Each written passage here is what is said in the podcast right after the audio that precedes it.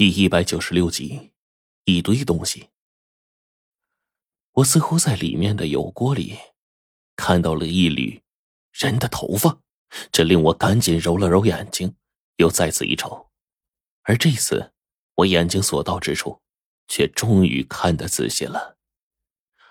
里面的锅炸的赫然是一团团的猪肉，甚至一颗斗大的猪脑袋还在油锅当中翻滚着。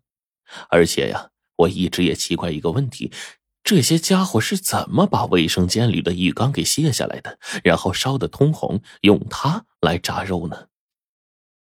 屋里忽然有个什么东西被撞倒了。原本我悄悄的站在三个人的身后，他们专心的用叉子挑着锅里的肉，很是专注，并没有察觉。可是这会儿，那道响声落地，声音还极大。这一震，我已经躲不及了。那边油锅前的三个家伙当即转过身来，一脸诧异的看向我。我心道不好，没成想刚进来，脚还没站热呢，这么快就被人发觉了。我心想，难道白程程从外面进来，然后打翻屋里东西了？在这一时间，这三个家伙就瞪着我，一脸诧异的表情。其中一个矮胖的家伙指着我：“你你是怎么进来的？”我心里一个不好啊，现在还真不好解释。为了不暴露目的，我当即将手里的青铜剑横出来，对着三个人做出一副疯狂的模样，大叫着：“金银、现在首饰、存折、信用卡，全都给老子拿出来，不然宰了你们！”大兄弟，这里不是拍电影，要闹去别的地方闹，可别来这儿啊！旁边另一个家伙看着我，忽然严肃的说。我这算是茅坑里的臭石头打铁，硬到底了。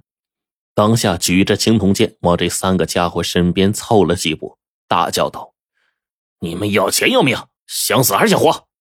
告诉你，老子现在等着钱急用。你们要不给，反正没钱，老子也是个死。那我干脆把你们仨就全都给杀了！”我大喝一声，顺带呢就看着这三个的脸色。其实说实话。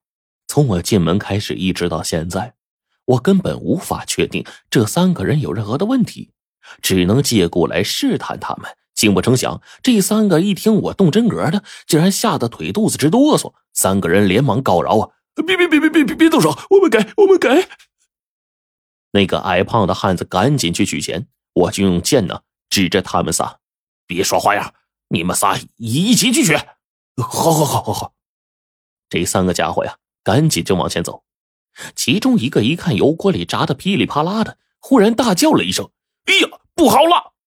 他赶紧冲过去，举起叉子把里面的肉一翻。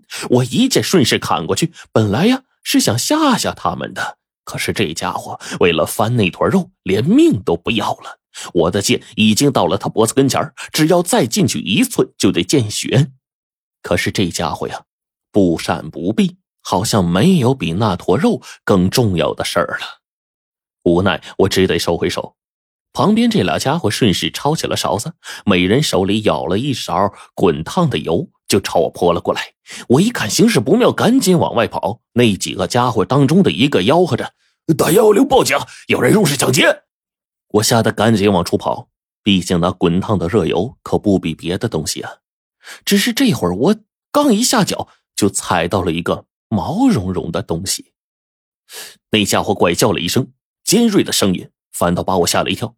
我反应似的赶紧往后跳，里面留下一个人看着油锅，其余的两个用瓢舀了两勺滚烫的油朝我扑了过来。这个时候，我忽然眼睛再往那两勺热油里面去看，只见那热油里头一坨肉慢慢的模糊了。我忽然眼睛一酸，再一看，我操！是一个人的耳朵，可是刚才怎么就把这一只炸的焦黄的人耳看成是猪肉了呢？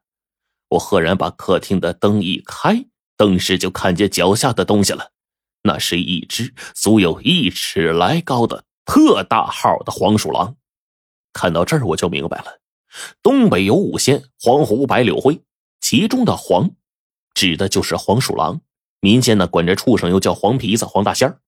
这东西要是搁在平常也不算啥，可最要紧的是我脚下的这个一尺来高的特大号的黄皮子，这么大的身高尺寸，那就有些诡异了。尤其是他身上啊，这一身光滑明亮的皮毛，十分的耀眼，甚至还闪着一层十分有质感的油光。这黄皮子见了人，竟然也不怕生，眼睛呢就这样直勾勾的盯着我看。只是一下子呀，我再看那边的那两个家伙手里的瓢装的哪里是人耳朵呀，竟然又变成了一小坨的猪肉。黄皮子的灵性，我如何能不懂啊？这玩意儿的邪意可见一斑，我当即就猛眨了一下眼睛，令自己呢稍微清醒了一下，不让黄皮子有可乘之机。对面这俩家伙举着瓢里的油，顿时就喝道：“小子，你胆子不小啊，敢来找我们打劫！滚滚滚！”我一听这俩家伙的语气，反问：“你们不报警抓我了？快滚！老子煮个肉都不挨上！”两个家伙摆了摆手，示意我赶紧滚。我赶紧装腔作势的一转身，顿时背后两股热气腾腾的东西就朝我泼了过来。笑话，这会儿我已经能确定，这家伙呀百分之百的有问题，早有了防备了。几乎在我感受到背后那股热浪的同时，我往旁边一翻，顺带手里的剑再也没有顾忌，往前一扫，在其中一个人的腿上划了一道。但是。诡异的事儿发生了。这要是个正常人的话，被我一剑划开一道伤口，肯定疼得死去活来的。可是这家伙呀，被我刺了一剑，鲜血虽然还是直直的在流，但是他似乎毫无反应，反倒是朝我冲了过来。我一看寻常办法不奏效，当即一张符咒拍在这家伙的脑门上。原以为符咒就算效果不成，那也能是稍作抵挡吧。可是要命的是，这符咒贴上去跟普通的纸没什么区别。